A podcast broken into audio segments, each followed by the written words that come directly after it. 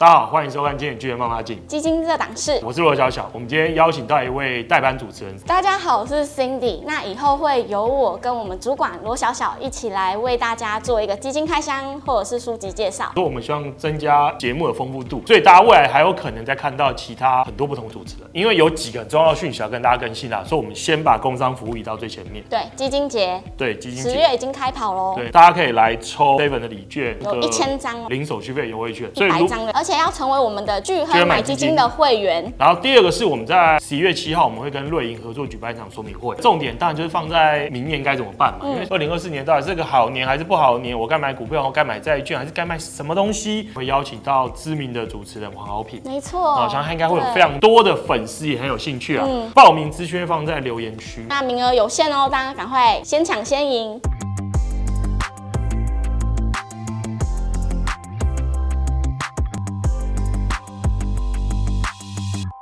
其实台湾最近有两个现象，一个就是很多人疯狂去买长债，那另外就是很多台股基金有发月配息级别。那我们今天先讨论那个月配级别这件事，就是过往台湾股票型基金其实大部分都是累积级别啦，很少再发什么有配息的。那最近的话就看到有人发了之后开始，因为市场上反应不错，就有更多的基金公司加入这个战场。到底葫芦里卖什么药？然后对投资人是好或是坏？因为其实基金真的有那么多档，像我们加上就有快四千档，对对对。然后就又有分月配、季配、年配啊，就是不知道投资人都会搞混。好，回到一切根本，有需求才会有供给。到底为什么市场会有需求？因为其实东北亚国家面临一件事，就是高龄化社会嘛，就是很多人就开始慢慢逼近退休年龄的，蛋后婴儿潮世代，在下一代的回升潮世代，其实也慢慢准准备准备逼近退休年龄。大家需要做的事就是一个自然而然就退休。嗯，那退休就需要花钱，我需要每个月有一个现金流，因为当我还在工作的时候，我的现金流就是我的薪资，所以就要寻找别的收入来源来填补我支出的需求。退休了，我可能还是需要出去玩啊，出去吃东西啊，那或者是有一些医疗上花费啊，这些这些都需要钱的。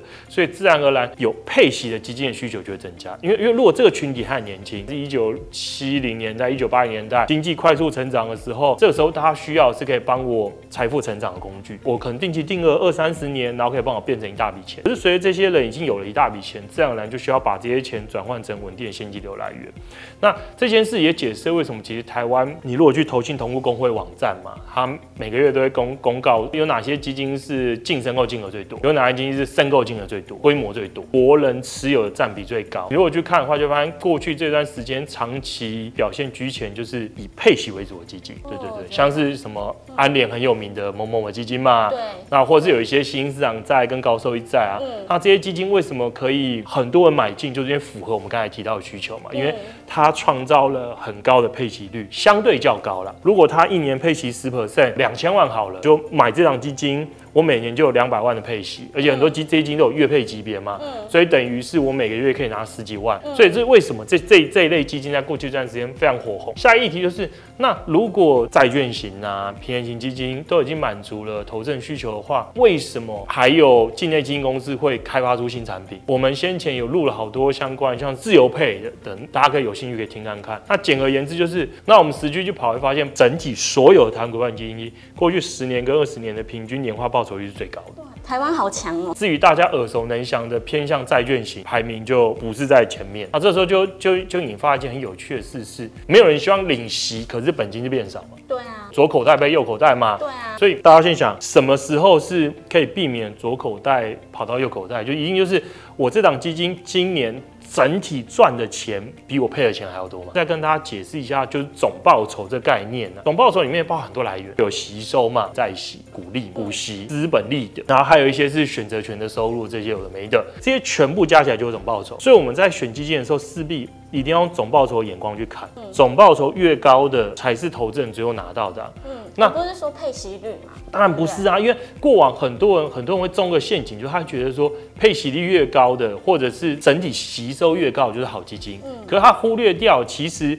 你在投资的时候，该看的是整体报酬，他没有看到的资本利得这一块，所以我的高配息一部分是从我的本金里面被扣掉，所以也开发出了新的商品。如果台湾股票型基金常年十年、二十年平均可以提供很好报酬率，那为什么我不让他给我配息？因为虽然说股利是没办法满足，可是我有资本利得空间啊，那我资本利得拿出来配，我的总报酬高于我的配息率之后，大家就不需要担心左口袋右口袋这件事。近期就非常多的基金公司开始发行这类的商品，那我觉得市场反应也很正面。相较于债券嘛，股票是比较不怕通货膨胀，或者是未来如果又有哪里突然有通膨再度升高风险的话，那我就不应该把我的资产过度集中在债券固定收益之上。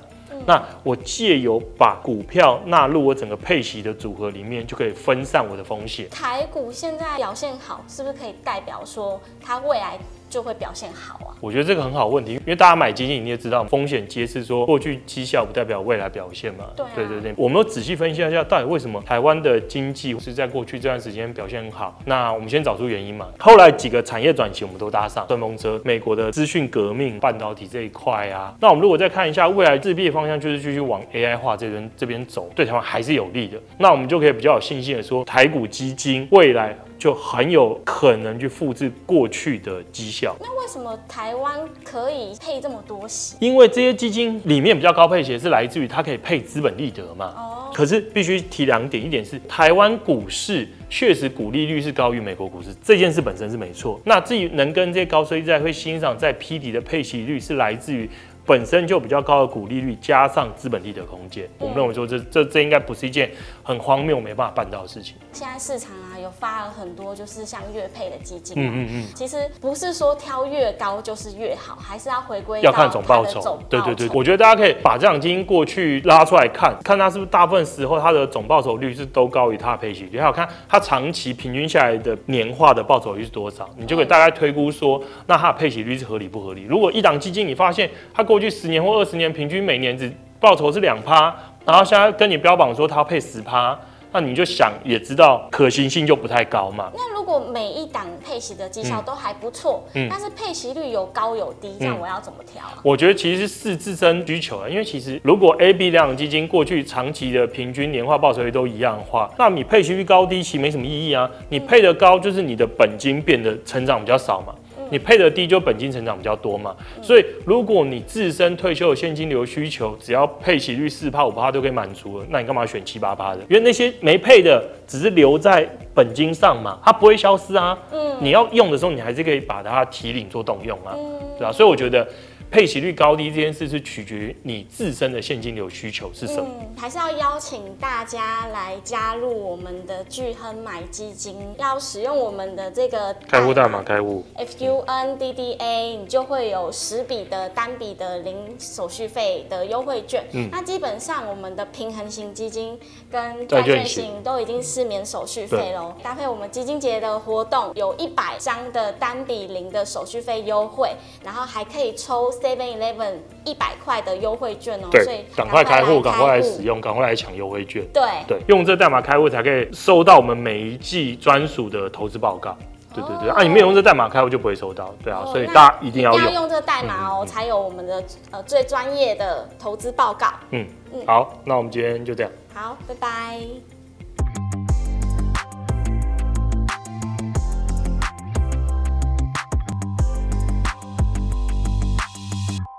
投资一定有风险，基金投资有赚有赔，申购前应详阅公开说明书或投资人须知。本公司经主管机关核准执照字号为一一零金管投顾新字第零零八号。